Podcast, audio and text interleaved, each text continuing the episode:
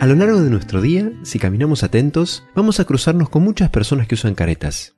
Están tristes, pero tienen una sonrisa pintada en la cara. Están angustiados, pero aparentan la mayor de las paces.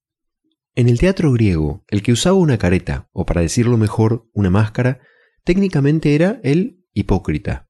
Y persona era lo que resonaba detrás de la máscara.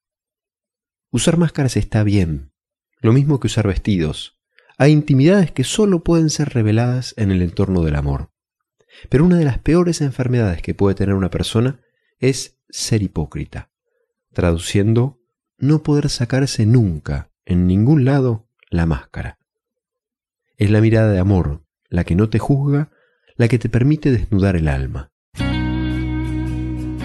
Pedile a Dios que te ayude a encontrarte con su rostro y que puedas al menos en el reflejo de su mirada descubrirte como sos, sin máscaras.